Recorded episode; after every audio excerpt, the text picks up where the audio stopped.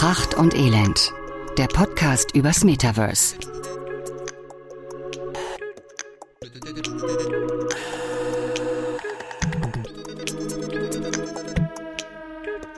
Das Schöne an Podcast ist, dass es ganz egal ist, über was man redet.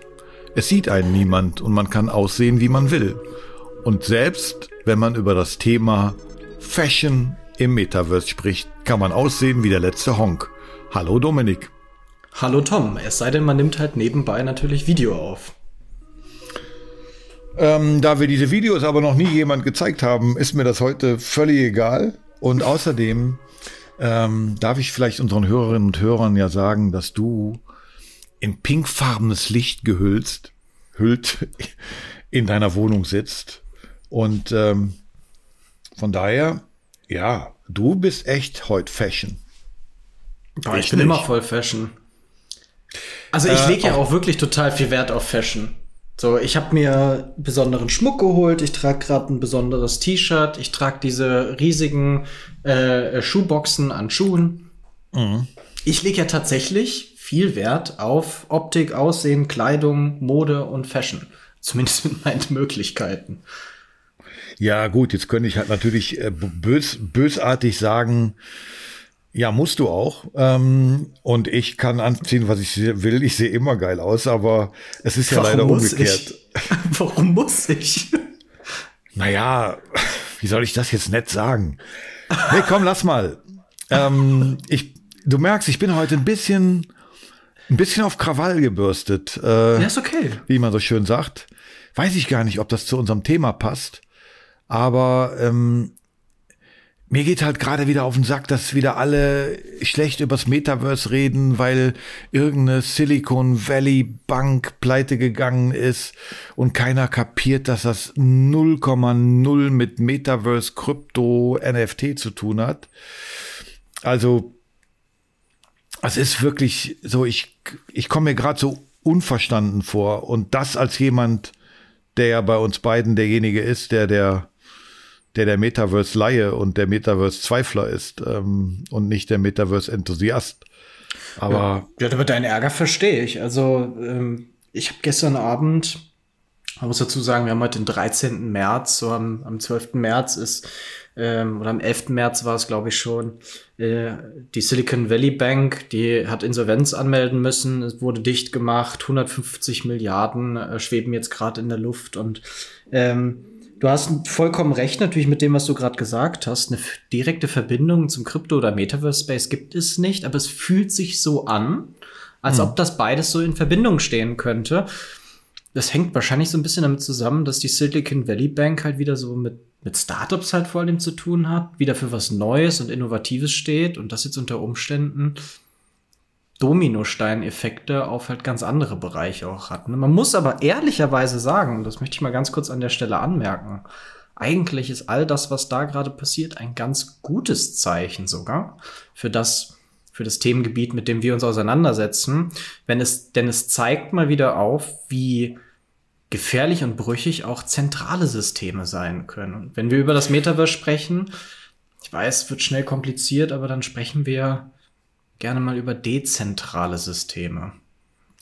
Okay, ähm, ist heute nicht unser Thema, muss ich dich leider abwürgen, weil wir wollen ja auch kein gesellschaftspolitischer Podcast werden ähm, und Lanz und Precht äh, Konkurrenz machen. Wir heißen ja Pracht und Elend, was zwar so ähnlich klingt. Aber wir betreiben auch ein bisschen Aufklärung. Ein bisschen Aufklärung muss ja, ja, sagen.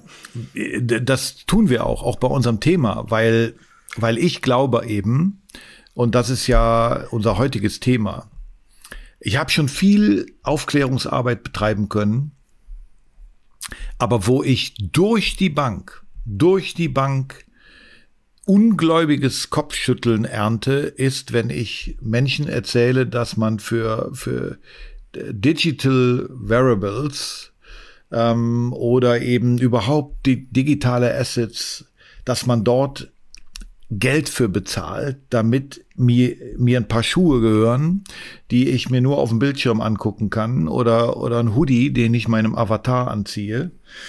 Ähm, und insofern äh, merke ich halt, das ist so ein Thema, da hört es bei vielen Leuten wirklich komplett auf. Und ich glaube, das ist auch ein Thema, äh, wo Leute dann einfach mit dem Metaverse abschließen und sagen, also so ein Quatsch tue ich mir nie an.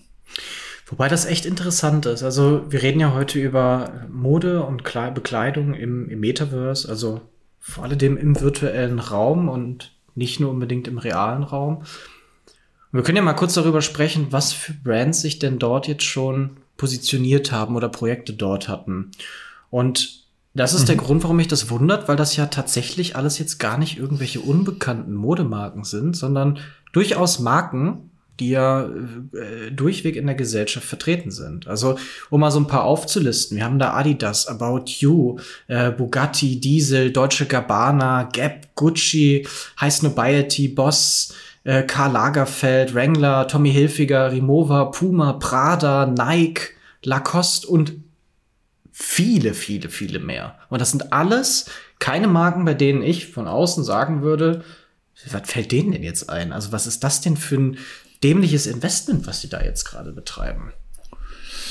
Naja, also ich glaube, dass es ja ein Bereich ist, der, ähm, der seit Jahrhunderten oder sagen wir mal seit vielen Jahrzehnten ähm, von Entwicklungen lebt, die nichts mit dem Real Life zu tun haben. Ähm, also Pret-à-Porter, mhm. äh, ich muss ein bisschen klug scheißen, ähm, ähm, ne, ist ja im Grunde genommen etwas, was so wie beim Auto Prototypenbau. Also das ist so dann, ähm, wie könnten Autos denn in 10 oder 15 Jahren aussehen?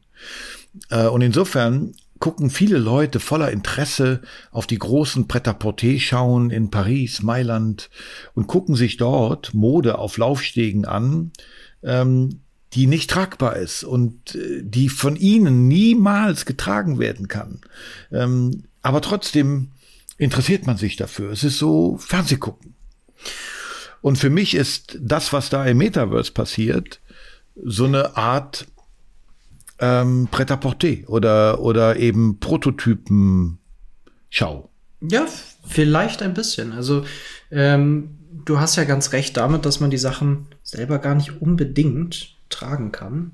Aber vielleicht dann virtuell. Aber werden wir mal ganz kurz konkret und sagen mal, worum es vor alledem heute geht. Also ähm, Mode, das ist klar, in Verbindung mit dem Metaverse, aber was bedeutet das? Im Metaverse oder in Metaversen äh, kann man ja ganz oft mit seinen dreidimensionalen Avataren, Abziehbildern von sich selber durch diese Welten laufen. Das muss gar nicht unbedingt ein Abziehbild von einem selber sein, sondern kann ja im Grunde auch irgendeine andere lustige Spielfigur sein oder eine andere Spezies, ne? wenn ich da an World of Warcraft denke oder oder oder. Und diese virtuellen Figürchen möchten eingekleidet werden. Und jeder, der jetzt selber schon mal ein Videospiel in den letzten Jahren gespielt hat und gerade so ein kostenloses, der wird wissen, dass man schon seit langer Zeit echt Geld in solche virtuellen Welten reinstecken kann, nur um seinen lustigen Figürchen, mit denen man diese Welten erkundet, ein anderes Erscheinungsbild zu geben, ein anderes Outfit zu geben. Und auf diesen Zug springen gerade unglaublich viele Modemarken auf. Und nicht nur unglaublich viele, sondern wenn man durchwegs sich alle Branchen anschaut, die in dem Jahr 2022 virtuelle Metaverse Gadgets äh, erstellt haben, also NFTs, wirklich NFT-Projekte, also virtuelle Gegenstände im Metaverse oder im Web 3.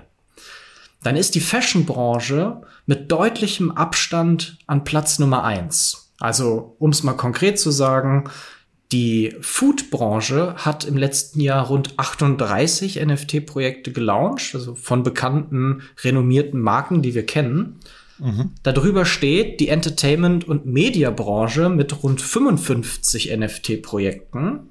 Mhm. Und auf Platz Nummer 1 steht die Fashion-Branche mit 71 NFT-Projekten. Mhm. Okay. Also, das sind jetzt Zahlen, die ich für, ja, also wir reden ja immer über weltweit, ja. Mhm. Und da finde ich jetzt 71 NFT-Projekte immer noch eine Nische von der Nische der Nische.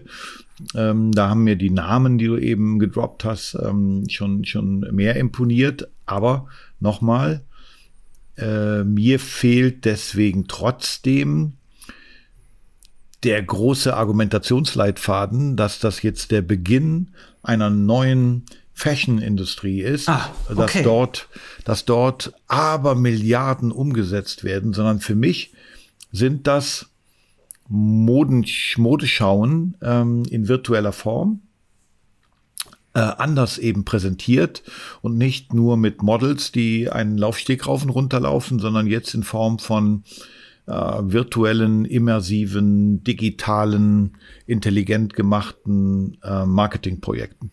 Okay, also äh, ja, okay.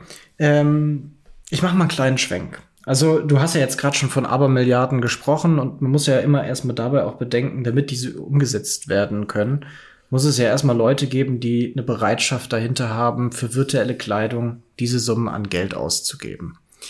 Ähm, außerhalb des Metaverse-Kosmos und wenn wir jetzt mal in die reine Gaming-Branche reinschauen, da gibt es dort seit vielen Jahren die Möglichkeit für, was weiß ich, ab zwei Euro bis 30 Euro bis wahrscheinlich viel mehr Euro sich virtuelle Kleidungsgegenstände für seine Spielfigürchen zu kaufen.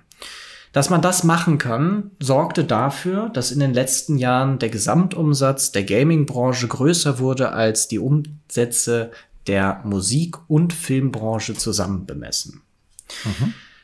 Das Metaverse bietet jetzt die Möglichkeit, dass halt Brands und reale Unternehmen, bekannte Marken auch diese virtuellen Kleidungsgegenstände mit ihrem Markenlogo und ihrem Markenkern halt in diese virtuellen Welten bringen können. Du hast vollkommen recht, die 73 waren es, glaube ich, ähm, äh, Projekte, die da gelauncht wurden, das klingt erstmal nach wenig, aber machen wir uns erstmal Gedanken darum, was die damit umgesetzt haben. Also Puma alleine hat durch den Verkauf von virtuellen Kleidungsgegenständen nur im Jahr 2022 2,3 Millionen Dollar umgesetzt. Nur virtuelle Kleidungsgegenstände. 2,3 Millionen. 2,3 Millionen. Und Gucci hat beispielsweise 2,7 Millionen Dollar damit umgesetzt. Die haben zwei Kollektionen gelauncht und insgesamt 4685 virtuelle Kleidungsgegenstände verkauft. Und unangefochten an erster Stelle steht das Brand Nike. Die haben sechs Kollektionen gelauncht in dem Jahr 2022 und insgesamt 20,9 Millionen Dollar umgesetzt und haben insgesamt 39.463 virtuelle Gegenstände verkauft. Okay. So, darf ich dir eine Gegenfrage stellen? Bitte. Was glaubst du, wie groß ist der weltweite Umsatz von Gucci im realen Leben 2022 gewesen? Gigantisch. Und wir reden über einen absoluten Fliegenschiss. Okay, dann sind wir uns ja einig. Also, ja. weil ich kann es dir sagen, 10,5 Milliarden Euro ähm, Jahresumsatz hat Gucci und Gucci ist ja noch nicht mal eine Mainstream-Marke. Ja. Ähm, also ich möchte gar nicht wissen, was Nike und Adidas und äh, wer sich ja sonst so tummelt umsetzt, sondern reden wir über, oh, jetzt muss ich wieder schlecht Kopf rechnen. Ähm, also eine Milliarde wären 10 Prozent. Äh, für 100 Millionen sind ein, also wir reden über 0,00 irgendwas Prozent. Und ich glaube, dass das am Ende wahrscheinlich auch, also Gucci wird am Ende vielleicht gerade mal die Kosten gedeckt haben. Vielleicht ein bisschen mehr als die Kosten gedeckt haben an Investments, die sie dort betrieben haben. Aber ich denke auch nicht, dass diese Marken sich in diesen virtuellen Welten verirren oder dort Produkte verkaufen, um ihre Umsatzzahlen exorbitant auf den ersten Schlag durch die Erstverkäufe zu generieren oder zu erhöhen, sondern um dort erstmal präsent zu sein. Also wenn wir von dem Metaverse sprechen, sprechen wir ja auch, und da reden wir vor allem auch von diesem Gucci-Projekt, was da war, von virtuellen Räumen wie Roblox, also Halbmetaversen. Dort haben sie ja auch virtuelle Gegenstände verkauft. Und ich sehe das Ganze so, in diesen virtuellen Welten finden vor allem junge Menschen einfach statt, so wie, wie keine Ahnung, ich, ich vor 20 Jahren mit meinen Freunden am Skatepark oder vor 10 Jahren. Ähm, und da macht es natürlich auch was aus, ne? Ob ich damals auf dem Skatepark mit einem T-Shirt von, äh, keine Ahnung, aus einem, von einem äh, irgendeiner Skatermarke rumgelaufen bin. Heute verbringen halt bedeutend mehr junge Menschen gemeinsam, das war in meiner Kindheit noch gar nicht möglich, gemeinsam Zeit in virtuellen Räumen.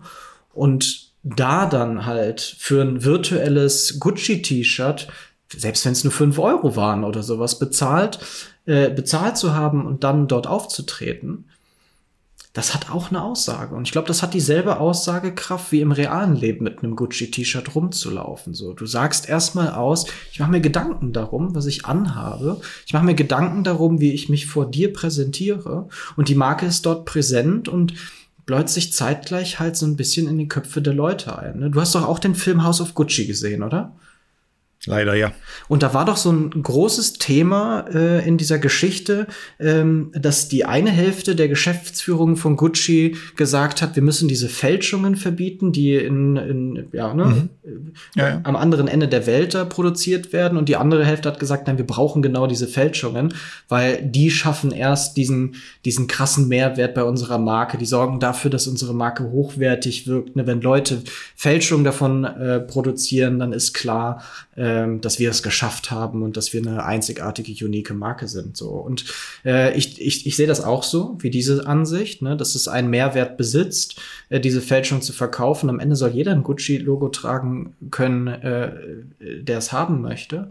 Ähm, und im virtuellen Raum, wenn ich loyal dieser Marke gegenüberstehe oder die Aussage für das, wofür die Marke steht, mit transportieren möchte. Ich finde es super geil. Also ich finde es, ich würde, und ich gebe ja auch Geld für virtuelle Kleidungsgegenstände aus, weil ich diesen Mehrwert, den eine Marke dort äh, widerspiegeln kann, total interessant finde und schön finde, dass ich in einem Raum, in dem ich ja mittlerweile auch sehr viel Zeit am Tag schon verbringe, dort auch wieder weitergeben kann.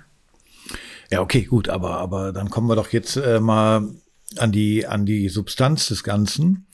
Also was, was du mir jetzt gerade erzählt hast, ähm, das nenne ich äh, refinanziertes Marketing. Das heißt, ähm, ich kann etwas ganz Tolles erreichen, äh, wovon jeder Marketingverantwortliche im Unternehmen äh, träumen müsste, nämlich ich brauche eigentlich keine Budgets mehr äh, und wenn brauche ich sie nur noch, um vorzufinanzieren, weil ich mit meinem Marketing Umsätze erziele, ähm, die dazu dienen, die Kosten, die das Marketing verursacht, zu refinanzieren. Und wenn ich mir dann wiederum vor Augen führe, dass wir über Summen reden, die durchaus stattliche Marketingbudgets sind, die aber so weit entfernt davon sind, zu einem eigenen Handelskanal oder zu einem ernstzunehmenden Wirtschaftsfaktor fürs Unternehmen zu werden, dann ist unsere Schnittmenge eigentlich nur, dass wir sagen, das Metaverse, zumindest heute, und ich würde sagen wahrscheinlich auch noch morgen und übermorgen, ist ein Marketing-Tool, das tunlichst eine enge Verbindung zum Real Worth und zum Real Life haben sollte, also ein hybrider Fortsatz meines klassischen Marketings ist und die unfassbar geile Möglichkeit bietet, mein Marketingbudget zu refinanzieren oder vielleicht sogar, wenn es richtig gut läuft, noch ein paar Euro zu verdienen. Äh, und für nichts anderes dient Fashion. Und wenn du dir mal anguckst, was in eine, in eine ähm, Haute Couture ähm, ein, in eine Haute Couture Kampagne, also was, was Modelabels in der Vergangenheit in die Entwicklung von nicht tragbarer Mode gesteckt haben, um einen Imagegewinn zu haben, um weltweite PR zu erzielen, um Testimonials zu gewinnen, die ihr Produkt dann weiter veräußern und damit eigentlich nur Brand Awareness erzielen und nur Markengeschichte erzählen, dann ist das Metaverse im Bereich Fashion für mich ein großer Marketing-Tool oder ein großes Marketing-Tool, nicht mehr und nicht weniger. Es ist halt mindestens der Kanal, der in der Zukunft für diese Branche eine Rolle spielt. Ne? Also früher haben die Leute vor der, vor der Flimmerkiste gesessen und deswegen hast du da deine Modebrand halt dargestellt. Ähm, Gerade um irgendwie junge, junge Leute zu erreichen, denn ist es nicht so ein bisschen in der Mode, dass sich das alles immer so nach den jüngeren Generationen auch richtet, ne? dass die so die Trends irgendwie auslösen, dass ältere Generationen da dann nachgehen und so weiter. Also Zumindest sage ich mal so bei Lifestyle-Mode, bei der täglichen Mode, bei Massenmode. Ähm, So, heute tummeln sich einfach unfassbar viele Men junge, junge, junge Menschen im, im, in virtuellen Räumen. Das ist ein Kanal, der muss einfach ausgeschöpft werden. Ne? Nachdem jetzt auf YouTube und, und Twitch und sonst wo irgendwie die Leute zwar auch Zeit verbringen, aber im Durchschnitt weniger Zeit als in virtuellen Welten wie Minecraft oder Roblox. Ne? Ich, war es nicht Tommy Hilfiger, die auch in Minecraft eine Kampagne gemacht haben und sowas? Also, ich gebe dir da vollkommen recht. Ich möchte aber noch einen anderen Aspekt äh, mit in diese Folge mit aufnehmen. Und den finde ich persönlich nämlich total schön in der Entwicklung zu sehen. Und zwar, wir haben in der Vergangenheit schon mal darüber gesprochen, dass die Sexindustrie maßgeblich entscheidend ist für technologische Weiterentwicklung. Ja, mhm. Also Virtual Reality Brillen und sowas äh, wurden vor allem durch Pornografie äh, massentauglich. Und jetzt zeichnet sich gerade so ein Bild ab, dass auf einmal die Fashion-Industrie total interessiert daran ist, dass die Technologie auch Fortschritte macht. Die nächste Fashion Week findet nämlich im Metaverse statt, Ende diesen Monats. Deswegen haben wir ja auch heute äh, diese Folge. Im Decentraland und auf Special. Und dort ist das Thema dieses Jahres Interoperabilität. Also wir können uns auf einem virtuellen Laufsteg im Metaverse auf Haute Couture freuen, die vor alledem in mehreren Welten funktioniert. Und das finde ich total interessant, weil eine Modemarke hätte ja auch die Entscheidung oder die Modeindustrie hätte ja auch die Entscheidung äh, haben können, dass sie da nicht so viel Wert drauf legen. Sie sagen, okay, es gibt fünf, sechs, sieben, acht, neun Welten, in denen viele Leute vertreten sind wir verkaufen einfach neunmal unser Produkt und zwar immer einzeln in jeder einzelnen Welt. Stattdessen sagen sie, nö, wir finden eigentlich die Technologie dahinter total geil, dass du einmal unser virtuelles T-Shirt kaufst und das dann aber in allen Welten tragen kannst. Und das finde ich ziemlich cool. Also da muss ich wirklich mal Props an die, an die Fashion-Industrie aussprechen, dass die da bereit sind, diesen technologischen Schritt zu supporten und sogar zu unterstützen. Ja, aber nochmal, also ähm, wir haben letzte Woche ähm, haben wir beide Vorträge gehalten ähm, vor völlig ähm, Metaverse äh, Unkenntnis habenden Publikum, also vor äh, absoluten Metaverse-Novizen. Und da sind wir mit unserer Standardaussage, dass ähm, Bloomberg Intelligence, ein, ein Finanzdienst ähm, Forschungsinstitut aus den USA 800 Milliarden Euro Umsatz rund um das Metaverse ähm, für das Jahr 2030 prognostiziert. 800 Milliarden. Wenn wir dann Stand heute mit so 2,9 Millionen Dingern äh, die als Erfolg feiern, dann frage ich mich natürlich, wo sollen denn in sieben Jahren die 800 Milliarden mit umgesetzt werden? Ähm, also mit digitalen Klamotten äh, auf jeden Fall nicht. Ähm, und wenn ich jetzt mir wirklich dann nochmal die Begrifflichkeiten, die althergebrachten angucke, also zu sagen, Haute Couture ist die, die große Mode, ähm, äh, die, die für spektakuläre Auftritte sorgt und dieses Pret-à-Porter, also im Prinzip äh, fertig zum Tragen, also wo man sagt, das ist so ein bisschen die nächste Kollektion, das kann man im nächsten Jahr kaufen, dann ist für mich bei Metaverse Fashion Week ähm, erstmal die Frage, was, was werden die Avatare denn da tragen? Also sind das dann Kollektionen, von denen ich sagen kann, die Kollektion kaufe ich mir für meinen Avatar nächste Woche? Oder sind das eben Fantasiewelten, die gar nicht dazu ausgelegt sind, getragen zu werden, sondern einfach Kreativität und ähm, irgendwelche ähm, anderen Werte zu vermitteln. Also Nike weiß ich ja nun hat Swoosh gemacht. Swoosh ist ja im Prinzip ein Online-Portal, wo sich kreative Menschen tummeln können, um Kollektionen zu entwerfen, um sich unter Modeschöpfern, Designern auszutauschen, um eigene Modenschauen zu, ver, ähm, zu veranstalten und so weiter. So, da würde ich sagen, super, geile Idee ich liebe das, was Nike da macht. Oft, ob das jetzt äh, die Übernahme von Artefakt ist, also sozusagen einen, einen Hersteller digitaler Mode in den Konzern zu holen, ähm, äh, dein, dein Hoodie Digital, also zu sagen, es gibt was in virtuell, was aber auch real hat. Ähm, äh, Nochmal, ich bin da bei dir. Also ich, ich, ich erkläre das nicht für totalen Schwachsinn und Bullshit.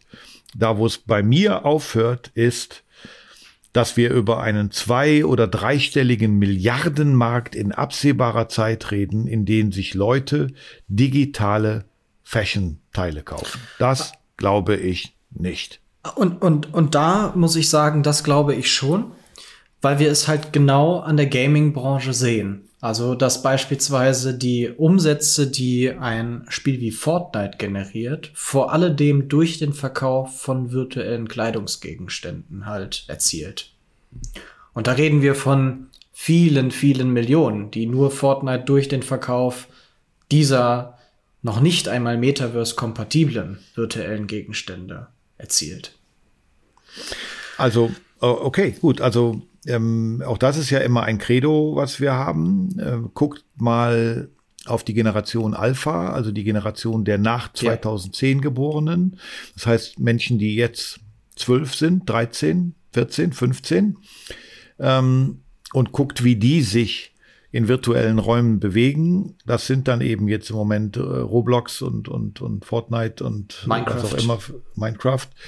Ähm, das wären aber ja auch die, die in drei, vier, fünf, sechs Jahren, auch das haben wir ja schon mehrfach in anderen Podcast-Folgen gesagt, wenn äh, das äh, Metaverse dann immer noch reglementiert ist durch eine Wallet, die man haben muss, durch Geschäftsfähigkeit, die damit einhergestellt sein muss, weil ich eine Kreditkarte besitzen muss und so weiter.